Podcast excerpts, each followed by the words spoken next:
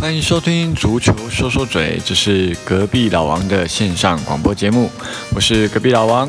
这是一个分享我对于足球各大赛事心得以及运动彩券的相关议题的频道，欢迎大家多多关注。昨天呢，十月一号是二零二一赛季欧冠三十二强出炉哦，那所以他们进行了这个三十二强的分组抽签。三十二强分组采用这个小组循环赛的方式来进行，每支球队啊。需要进行六场比赛，在小组当中积分最高的两队晋级，然后晋级的十六支球队继续踢欧冠十六强淘汰赛。小组第三名降到欧联杯踢三十二强，小组第四名呢直接淘汰回家吃自己。这次的分组还是保持着一个不错的紧张感呢。虽然说五大联赛球队相当强势，但并非说不会翻车的状况。尤其这次的夏季转会窗口，并没有太多亮眼的交易，这个会翻车的可能还是要继续翻车。我们一组一组来聊吧。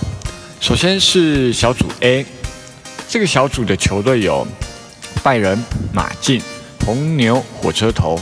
除了火车头之外，并没有弱队的存在。但我必须要说一下，这个红牛啊，它真的是签运不太好。去年抽签的时候，在小组赛他遇到了这个英超的利物浦跟意甲的那不勒斯，结果遭到淘汰。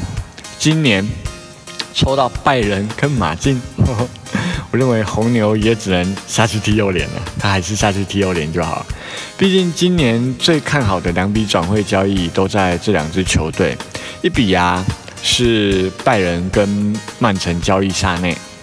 另外一笔则是马竞跟巴塞隆纳交易苏亚雷斯，我个人认为这两笔交会这两笔交易都会大大的强化这两支球队。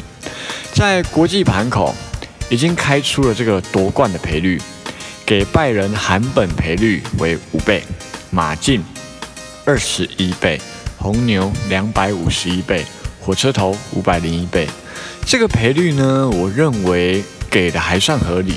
就我个人观点来说，其他球队都没有亮眼的转会，赛事表现也还有待观察。除非拜仁自己闹事翻车，或者有特定球队异常的优越表现，不然接下来拜仁，我认为他将会延续过去皇马统治欧冠的这个现象。B 组的部分呢，组内有皇马、矿工、国米。以及门兴格拉巴赫，皇马近年来的表现其实并不算太好哦，但也不能说他弱，毕竟实力跟其他球队还是有很大一段差距，不是那么容易被超越的。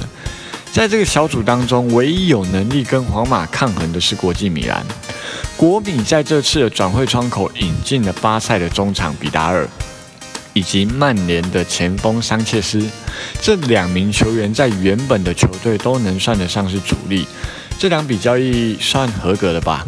问题在于什么时候能够有效发挥他们的能力。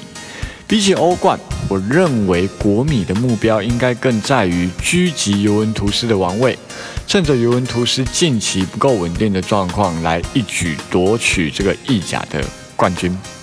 啊，那欧冠则是。排名拉得越高越好啊！皇马还会想要重回荣耀，但国米显然没有这么积极。在夺冠盘口当中，皇马的赔率十三倍，国米的赔率三十四倍，门兴赔率一百零一倍，矿工赔率两百零一倍。唯有矿工赔率，我看不见得该垫底。反而门兴跟矿工在抢三这件事情上面还有翻车的可能，这一点大家要多多注意。矿工凶起来啊！连他自己都不知道他自己是谁哦，说不定有机会反咬一口。C 组的部分，组内有曼城、波尔图、奥林匹亚科斯以及马赛，分别来自英超、普超、希腊超以及法甲的球队。夺冠赔率当中呢，曼城跟拜仁一样五倍。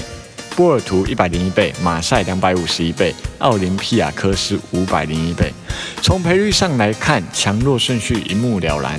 曼城小组第一出现应该是没有什么悬念，反倒是波尔图跟马赛之间的强老二对决。虽然赔率上给波尔图优势，但实际上马赛在法甲的上个赛季的表现排名第二。